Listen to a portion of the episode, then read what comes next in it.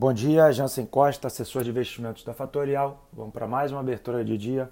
Hoje, dia 28 de maio, 7h55 da manhã.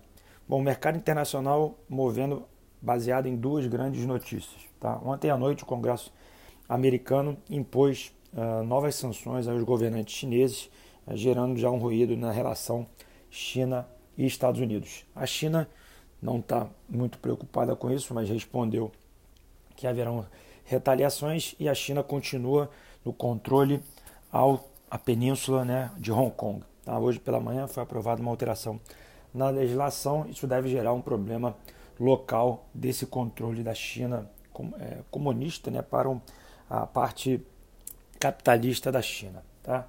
É, existem dois, duas siglas que o mercado fala, é, que é FOMO e TINA. Né? O que, que é FOMO? É Fear of Missing Out.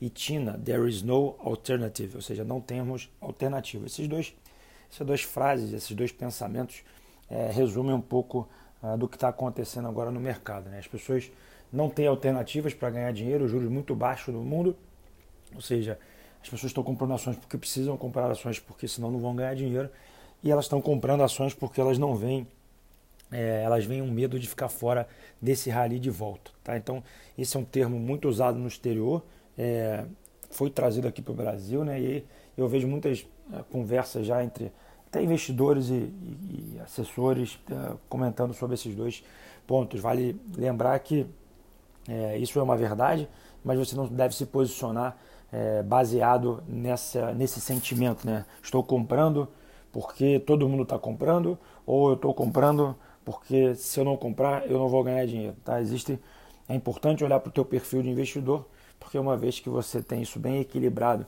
uh, na sua maneira de pensar com o seu dinheiro investido, você não vai ter surpresas com novos problemas que possam acontecer, tá? Então, para isso, veja o seu perfil de investidor e converse com um assessor. Tá? Outra coisa que tem acontecido no mercado, eu venho falando nas lives de meio-dia e venho também comentando aqui na abertura, é um sentimento de rotação de setores. Tá? O dinheiro ele está não só entrando, mas como ele está trocando de setores ao longo do tempo. E ontem, é, um dia que eu comentei que a bolsa não estava subindo até o meio-dia, é algo bastante estranho que estava acontecendo. E lá fora a bolsa subia, mas não subia no setor de tecnologia subia nos setores de bancos. Né? Ontem o JP Morgan, uh, um banco americano, subia fortemente ali na parte do meio-dia, próximo de 4, 4,5%. É, e na parte da tarde entrou um fluxo comprador aqui na Bolsa Brasileira, levando a Bolsa para as máximas aí dos últimos dias. Tá? Então, o dinheiro está saindo do setor de tecnologia, setor esse que andou nas últimas semanas, desde o início. Já mostrei aqui na parte do S&P o peso daquelas empresas de tecnologia visa os outros, e o dinheiro agora parece ir focado uh, para o setor da reabertura, ou seja, as pessoas estão procurando ações de empresas que sofreram muito com a queda, é, olhando para uma reabertura do que vai acontecer para comprar esses ativos. Tá? Então é aí que você, se quiser estar tá buscando informação para comprar ativos, deveria estar olhando. Tá? Ontem eu comentei sobre o livro Bege, que sairia ontem às 3 horas da tarde, é, porém o mercado simplesmente ignorou. Tá? A visão do livro Bege é é bastante pessimista com o crescimento global, é, principalmente o americano, é, mas o mercado simplesmente não levou muita, muito crédito ao que é escrito por esse livro pelo, pelo Fed. Tá? Agora, pela parte da manhã, ouvi a Novos Capital mais uma vez, asset que eu fiz um, um podcast na semana passada, comentei sobre a posição deles vendidas em dólar. É, a posição se mostrou muito vencedora, né? eles venderam lá próximo aos 6 reais, o dólar hoje está próximo a 5,30.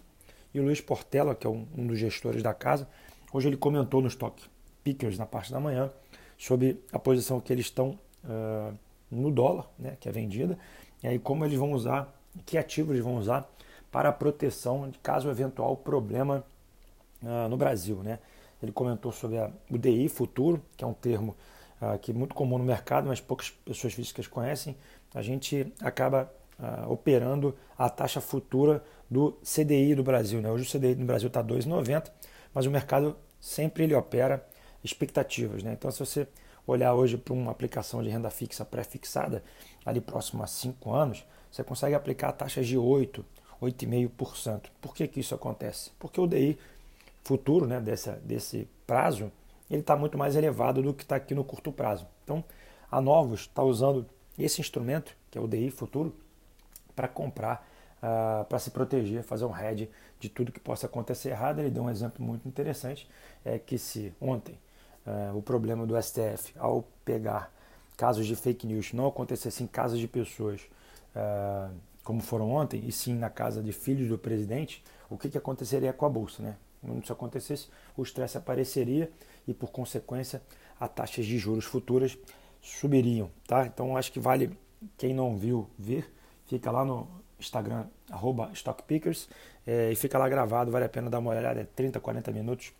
Quem não conseguir acessar, acessa o meu Instagram e lá tem uh, o acesso ao, a essa, essa conversa. Tá? Outra coisa importante que ele comentou também, é, que a Novos, é, aqui vale também para a pessoa física, ela acompanha muito a posição técnica dos fundos, a posição de como o mercado está posicionado tanto nos juros como no dólar. Então, ele entendeu que deveria mudar a posição, dado que o número de contratos em aberto dos institucionais é, deu uma alteração ali próximo aos 5,50 e uma fala do presidente próximo aos 6, dando a entender que o Banco Central agiria mais forte. Então, é, quem ouviu é, sabe agora como buscar informação ao longo dos dias e ao longo dos períodos. Tá?